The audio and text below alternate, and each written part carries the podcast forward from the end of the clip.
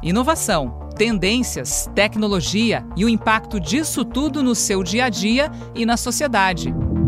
Está no ar o podcast do Hub Globo News. E o programa de hoje é a ditadura dos likes. Será que é possível viver sem curtidas nas nossas redes sociais? Olá, no programa de hoje, eu, Rafael Coimbra. E eu, Alexandre Roldão. Recebemos aqui a professora Paula Chimente, da COPEAD, UFRJ, aqui na redação da Globo News. Tudo bem, professora? Tudo ótimo. Primeira pergunta, tá sentindo falta dos likes? Pessoalmente, não. Bom, então a gente vai começar da onde tem o fato. Uhum. A notícia caiu como uma bomba porque o Instagram, a rede social com mais de um bilhão de usuários no mundo, sendo que 70 milhões deles só aqui no Brasil, sumiu de uma hora para outra com o número de curtidas nas fotos a plataforma disse o seguinte: queremos que os seguidores se concentrem mais nas fotos e vídeos que são compartilhados do que na quantidade de curtidas que recebem. Mesmo sem saber se essa mudança veio para ficar, o teste por si só já gerou uma série de reações. Que? Sério? Sério? Não acredito. Como assim? Ai, acho que eu vou ter um troço acredito que o Instagram vai fazer isso, gente. Sério mesmo? Não tá nada bem. Eu acho que eu vou fazer até um post aqui agora. Vai ser complicado. Sério mesmo? Vai quebrar um ciclo. Você, você vai deixar de, de acompanhar. Eu acho que você deixa até a curiosidade de acompanhar. É, às vezes eu entro no perfil de outra pessoa pra dar uma comparada, ver se o meu tá bombando um pouquinho.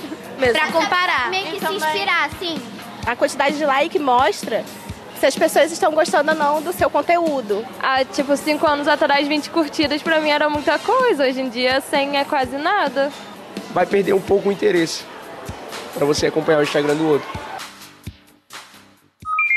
Bom, Paula, já deu para ver que as pessoas estão incomodadas com esse tipo de coisa, né? As sumidas aí de, das curtidas, dos likes, dos coraçõezinhos geraram muito desconforto.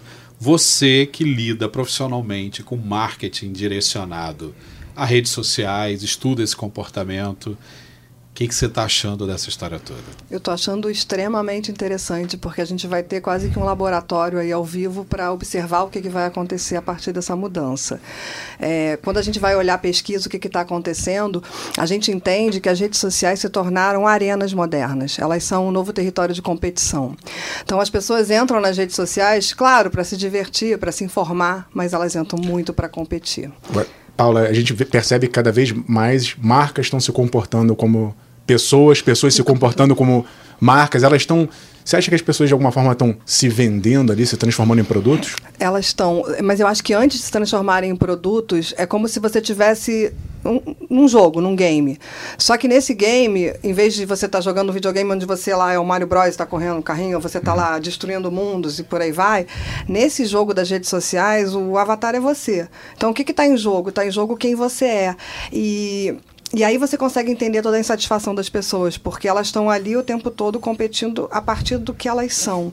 Então, na hora que alguém faz um, dá um like, numa, ou que eu consigo mais um seguidor, aquilo tem uma consequência de que, um, eu estou pontuando melhor no jogo, eu sou melhor nesse jogo, eu sou melhor do que você, né? Mas, por outro lado, também está dizendo, poxa, o mundo gosta de mim, eu estou sendo aprovado pelas pessoas que estão lá fora. O que gera consequências emocionais, psicológicas, assim, muito, muito fortes, né? E eu entendo muito o movimento que está sendo feito agora como uma, um teste mesmo de será que a gente consegue mudar esse comportamento que muitas vezes acaba sendo totalmente disfuncional, né? A ideia é gerar engajamento, gerar atenção e manter as pessoas o máximo de tempo possível nessas redes sociais, porque aí você consegue entregar propaganda e gerar né, recursos a partir disso. Mas, por outro lado, talvez eu esteja criando pessoas que estão sendo extremamente infelizes também. A gente vai entrar nesse lado psicológico um pouquinho daqui a pouco. Uhum. Você falou uma coisa que me chamou a atenção. É um jogo, e como todo jogo você tem gratificação, pontuação. Só que a maioria de nós mortais joga um nível bem fácil Isso. do jogo. Agora, tem uma categoria que é profissional, é. que são os digital influencers. Isso. Como é que você encara esse fenômeno que criou-se dentro da própria rede. É muito interessante, porque, por um lado, a gente sempre, quando começa a olhar isso, estudar, fala: nossa, a internet trouxe muita democracia, as redes sociais, todo mundo agora pode aparecer. Mas a gente tem dentro dessas plataformas dinâmicas que levam para vencedores que levam tudo, digamos assim. Então você tem, pela característica de um efeito de quanto mais gente está plugado em alguma coisa, mais importante isso é, você tem algumas pessoas que se destacam muito mais do que outras, né? Que passam a ser quase que os donos do jogo, né? Os donos da bola. E que se destacam extremamente é, é, de uma forma positiva ou às vezes negativa em relação às outras pessoas que estão que estão ali. E que ganham dinheiro e muito dinheiro. E aí elas precisam muito dos, dos seguidores e muito dos likes para isso. Vira um negócio, né?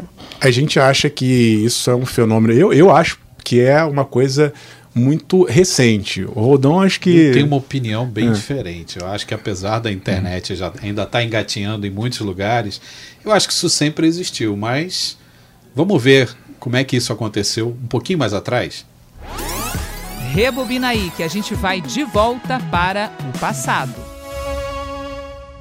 É porque as curtidas surgiram no Facebook lá em 2009, com o famoso polegarzinho para cima. Não tinha nem a parte de você dar o, o dislike. Depois vieram os reactions no Facebook, aquelas carinhas, lá em 2016. Cinco opções: amar, rir, se impressionar, ficar triste ou irritado. No Twitter existia a opção de favoritar, que se transformou em curtida só em 2015. E no WhatsApp, por enquanto, não existe curtida. Para felicidade de muita gente. E aí, o que, que você acha dessas variações todas, assim? É, tem um lado muito interessante disso. Quando você vai conversar com os jovens, né, fazer pesquisa, entrevistar as pessoas para entender o que, que elas estão fazendo, é, é quase um, é um contraste muito grande, porque você percebe que as redes sociais onde eles mais aparecem, quer dizer, eles jogam mais, são as redes sociais que têm todas essas possibilidades de like, de seguidor tal. E você, na verdade, todas têm isso, mas você tem um monitoramento maior disso, mais preciso. Por outro lado, você tem redes, me lembro agora do Snapchat. Vocês lembram do uhum. Snapchat? Sim. O Snapchat ele não tinha nada disso. Ele era uma rede onde simplesmente você colocava o que você queria e aquilo ficava um tempo disponível e depois sumia. Mas será que não morreu justamente por causa dessa cultura do efêmero? Tem duas coisas muito interessantes aí. Na verdade, tem uma questão de envelopamento, né? O Stories, você vai lá e cria uma, uma ferramenta numa, numa plataforma que é muito maior e você simplesmente envelopa. É, coitados dos criadores do Snapchat tentaram vender por 3 bilhões, que tentaram, que quiseram comprar, eles não quiseram vender e devem ter se arrependido Morreram disso. na praia. Porque uma plataforma maior, ela tem sempre essa possibilidade de criar uma feature nova e simplesmente envelopar e destruir todo o modelo de outro. Mas o que, que, eu, que, que eu achava muito interessante em relação ao Snap, quando você conversava com um jovem, era um território mais livre porque eu não estou competindo ali. Porque como eu não estou vendo o tempo todo quanto o cara que está do meu lado é mais popular do que eu, eu crio um espaço de liberdade para ser quem eu sou. Então os caras te falavam assim em pesquisa. Não, eu estava outro dia almoçando, aí eu vi duas moscas aqui, uma em cima da outra, achei aquilo muito bizarro. Aí eu falei, eu não vou postar isso no Facebook, porque o Facebook a minha família está lá. Eu não vou colocar isso no Instagram, porque o Instagram é uma rede muito estética, cheia de regras. Eu vou e coloco no Snap. Por quê? Ah, porque eu acho legal, eu quero que meus amigos vejam. E mas vai é um, sumir daqui a um pouco. território né? muito mais livre de troca, de experiência. E quando você vai para uma rede super monitorada, a competição fica muito maior. Então hoje a gente é, chega a ser insano. Você vê em pesquisa as pessoas falando assim, meninas falando, por exemplo, de meninas de 20 anos, 18 anos. Não, eu passo o dia inteiro, a tarde inteira me produzindo para fazer uma foto que eu vou postar no Instagram por volta das 9, 10 horas da, da noite, porque é o horário nobre. E eu não posto antes. Por que você não posta antes? Ah, porque se eu postar antes eu não vou ter curtida. Então vira um comportamento, um conjunto de regras que eles têm que seguir e um comportamento assim exaustivo. E muitas vezes influenciado por perfis falsos, por compras de seguidores que nem existem. Isso aí. E isso passa, como o avatar é você, que a gente está falando desse jogo, isso passa a dominar a sua vida, né? Então, o que, que eu perguntava assim, por exemplo, mas tá bom, se você postar uma foto e não tiver nenhuma curtida, ou tiver só 5, 10, não, se eu tiver menos de 20 em 5 minutos, eu vou ficar extremamente infeliz, eu vou achar que as pessoas não gostam de mim. E apaga, né? Aí deleta, exatamente. É só um dado curioso aqui que eu estava dando uma pesquisada, é os números que a gente não conhece, porque a gente não partilha desse universo. Dentro do Instagram, sabe quanto é que custam mil likes? Hum. Chuta mil likes quanto custam? É, barato, deve ser o quê? Um dólar? 35 reais. Pô, caro. E 50 mil likes? 900 reais. Ou seja, tem todo um mercado Tem. de venda, de compra de likes. Com mil reais você vira superstar. Exatamente. Você escolhe, com dinheiro no bolso, você. Agora é interessante, porque você tem aí um conceito de, de confiança que está sendo negociado atualmente no mundo, né? É, tem muita gente dizendo aí que a gente está vivendo na era da pós-verdade. Então você passa a ter o, teu, o cara que está ali do teu lado, ele é super próximo de você, só que você para e se pergunta. A gente vê muitas pessoas se perguntando, mas eu posso confiar no que esse cara está falando? Ele está falando isso porque de fato ele acha isso, acredita nisso, ele usa esse produto, por exemplo, ou ele está ganhando dinheiro para fazer isso? Isso que você está falando mexe com o lado psicológico. Então vamos avançar um pouco mais na discussão, porque enquanto algumas pessoas usam as redes sociais moderadamente, outras são completamente viciadas. Não desgrudam os olhos da tela, como você falou, escolhem o horário do prime time para postar. Tem grande parte uma questão de seguidores, ficam acompanhando isso diariamente. Tudo por causa das temidas curtidas. Bom, de acordo com o Instagram, esse teste que está em andamento de ocultar as curtidas é parte de uma série de ações que buscam transformar a plataforma num espaço menos tóxico para a saúde mental de quem a usa. A psicóloga da Santa Casa do Rio, a Glaucio Correia, ela concorda com isso e diz que esse sentimento ruim é provocado em grande parte por essa competição que a gente falou aqui, sobretudo entre os adolescentes. Até hoje, você media se a sua foto, no mesmo lugar que seu amigo também postou, teve tantas curtidas quanto você teve. E você começava a criar ansiedade, tentar melhorar. A próxima vez faça um filme. O filme tem mais alcance, não é isso? Aí, assim, quantas vi- visualizações eu vou ter? Então, o que acontece é que você deixava de fazer coisas naturais e habituais que vocês estavam fazendo e toda hora para assim, deixa eu ver, deixa eu dar uma olhadinha. Se faz um barulhinho, você para o que você está fazendo e você vai lá olhar. O que acaba acontecendo é que você, o seu dia passa, você não aproveita o suficiente porque nos seus momentos de lazer ou de parar um pouquinho, tomar um café, você não está sem fazer nada, não está naquele ócio positivo, você está olhando rede social. Então o dia vai embora, a vida da gente está indo embora. Paula Glaucio falou aqui que as pessoas que são viciadas em redes sociais não têm o ócio positivo. A nossa geração, aqui, eu, você e Roldão, que somos um pouquinho mais antigos. Pouquinho só. Pouquinho só.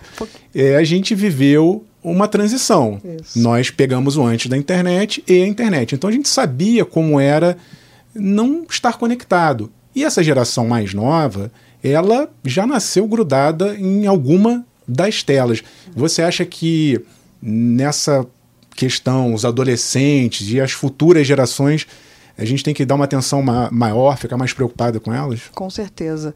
A gente vê muitas pessoas falando, jovens falando assim: eu tentei sair da rede social e não consegui. Ou eu saí, fiz um detox, fiquei alguns meses fora, mas acabei voltando. A sensação da pessoa quando ela sai é que ela tá, passa a viver numa bolha. E, e ela está fora do mundo, ela não está conectada com seus pares.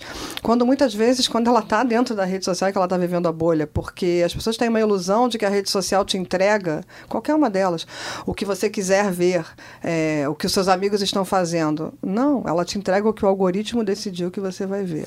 Peraí, algoritmo? O que, que é isso? Descomplicando. O algoritmo, na verdade, é uma programação que tem dentro daquela, daquela rede que faz, que faz a seleção do que vai aparecer. Porque a quantidade, quando a gente está no mundo de conteúdo gerado por nós mesmos, né, o famoso user generated content, tem uma explosão de conteúdo. Então, não tem mais um mundo de escassez de conteúdo. Precisa lá de alguma coisa filtrando isso e dizendo o que, que eu vou mostrar para Paula, o que, que eu vou mostrar para o Rafael. E tem a ver com coisas que você fez no passado, com coisas que pessoas parecidas com você fizeram. Mas é uma decisão que está sendo tomada em tempo real por uma máquina que aprende, então tem um, ela vai ficando cada vez mais inteligente quanto mais ela nos conhece e vai colocando a gente numa bolha. E ao mesmo tempo que ela vai mostrando para você coisas que são parecidas com coisas que você pesquisou no passado, ela também geralmente coloca você num nível que vai manter você engajado e atento. Então, isso muitas vezes leva para posições mais extremistas. A gente vê uma questão toda de polarização na discussão hoje que acontece no Brasil é, e em vários lugares do mundo, uhum. né, de extremos, de parece que todo mundo agora é extremo, uhum. quando a gente sabe que a realidade não é essa, que tem muito a ver com, com escolhas que o algoritmo vai fazendo de te jogar para um lado cada vez mais extremo para ganhar engajamento e atenção. Ou seja, essa distorção de imagem, vamos chamar assim, ela não se dá apenas com filtro ou com o número de curtidas, mas por outros fatores que a gente nem observa que são os tais algoritmos. Isso, mas vai... você está falando de distorção de imagem psicológica, né? uhum. né? Que é assim, a gente, o algoritmo acaba te dando mais do mesmo. E né? você, você vai vivendo numa bolha de gente que fala coisas que parecem com o que você acha um pouco mais extremado e de repente você está achando que todo mundo é assim. A gente conversou com a Glaucia também sobre uma questão física, que é a disfunção de imagem. Olha só. O que eu tenho visto é que aumentou demais o número de procedimentos estéticos para fazer uma selfie bem feita, para você aparecer bem. A sobrancelha não pode cair, o olho não pode ser menor que o outro. Então, essas pessoas que chegam para ser atendidas, elas são encaminhadas ou por pessoas mais velhas, porque isso está variando. Assim, a maior parte vai dos. Eu vou botar 13, 14 é anos até mais ou menos uns 24. Se bem que estamos numa média, isso é a média é real, mas eu posso botar que as pessoas mais velhas também já estão ficando dessa maneira. Olha, o negócio não é fácil não, mas segundo nas, as palavras do próprio Instagram, a questão toda é prevendo uma melhoria de conceito. Eles dizem que a expectativa é entender uma mudança desse tipo para ajudar as pessoas a focar menos em curtidas e contar melhor as suas histórias. A gente vê que não é bem assim. O Twitter já deu também uma dica que quer fazer a mesma coisa. Vai ocultar as curtidas e esconder o número de compartilhamentos. Será que eles estão sendo bonzinhos ou tem alguma coisa escondida por aí? Qual é a sua opinião profissional? É, não tem muito essa coisa de ser bonzinho, né? Uma plataforma como essa, ela vive de conectar interesses distintos. De um lado você tem o usuário que gera conteúdo, né? Que é a pessoa que está lá postando e sofrendo e assistindo aquilo tudo. Trabalhando para a rede. Isso. Né? Do outro lado você tem o anunciante, a plataforma está conectando esses caras. É... E sempre tem um nível de irritação. Eu posso irritar um pouquinho cada um desses lados, mas não o suficiente para eles me abandonarem. O que acontece quando você tem o like, ele estimula o engajamento, porque você fica lá querendo ser melhor. Só que o que eles foram percebendo é que também cria um comportamento disfuncional que pode fazer com que as pessoas acabem abandonando a rede. Então tem uma questão de tentar alinhar o interesse com o interesse do, do seu consumidor, dos seus clientes, no caso, pensando nos anunciantes também, porque senão eles vão acabar optando por outra plataforma para fazer essa mesma conexão, né? Agora, para mim, essa questão que ela coloca e esse lado mais tóxico de você uhum. se sentir uma pessoa pior tem muito a ver com o fato de que quando você está jogando esse jogo, cara, o que está em jogo é quem você é, a sua vida e como você é percebido pelos pares. Acho que justamente isso. É Dói como no calo você de é visto um. por terceiro, né? Agora, Paula, terminando aqui, indo para o finzinho do, do nosso podcast, como é que você vê o futuro? Tem uma palavrinha mágica que todo mundo fala assim do engajamento. Antes as curtidas mediam um certo tipo de relacionamento com marcas, com os influenciadores. O novo engajamento é o quê? É conversar ou vão criar alguma nova forma? vão acabar descobrindo que o bom mesmo é sentar em volta de uma mesa e bater um papo que nem a gente está fazendo que estão né? na sua frente, né? É, e por aí vai. Porque é muito interessante tentar entender o que vai acontecer no futuro. Eu costumo trabalhar, eu não, eu não costumo trabalhar com uhum. previsão, porque é impossível, a gente só vai errar, mas tem algumas incertezas críticas para olhar esse futuro, né? Uma delas, talvez a principal, porque a tecnologia vai continuar evoluindo. Tem uma questão principal para mim que é o comportamento das pessoas. Como é que as pessoas vão perceber esse mundo? E aí, isso que você estava falando antes de como é que a gente expõe o jovem, especialmente um adolescente, cara, que está formando a sua personalidade. Não sei se vocês lembram da adolescência de vocês. A minha foi terrível. É dramático. Ninguém se gosta quando é hum. adolescente. Agora, imagina se você está vivendo, é claro que alguns sim, estou aqui, né, exagerando um pouco. Mas, mas é um ambiente de extrema competição. Imagina você quando está naquela fase que teu corpo está mudando, que você está virando alguém que você não sabe ainda quem vai ser, você ainda tem o tempo inteiro gente dizendo que te ama, te odeia ou te ignora. Não é igual o amiguinho na escola fazendo bullying, é muito pior, é exponencial, é maximizado. Então, eu acho que tem um cuidado muito grande que a gente tem que ter com essas gerações novas e como é que eles vão ganhar essa, essa robustez assim para lidar com esse mundo cada vez mais competitivo e comparativo, né? E isso prevendo que nenhuma outra rede social aproveite essa esse espaço para criar também um novo sistema. Tem uma né? oportunidade incrível de alguma coisa que volte é, como território mais livre, sim. E provavelmente já tem gente inteligente pensando nisso, né? Bom, obrigado, professora. O podcast do Hub Globo News fica por aqui. Agradeço também a psicóloga da Santa Casa do Rio, a Glaucio Correia, e obrigado a você que nos acompanhou nesse programa. Também lembro que você pode mandar os seus elogios, críticas, sugestões pelas nossas redes sociais. Hashtag HubGnews e acompanhar todos os temas ligados à inovação, tendência, tecnologia e o impacto disso tudo na sua vida, na sociedade. Olha só, deixa seu like aí pra gente. Se você curtiu, dá o joinha aí.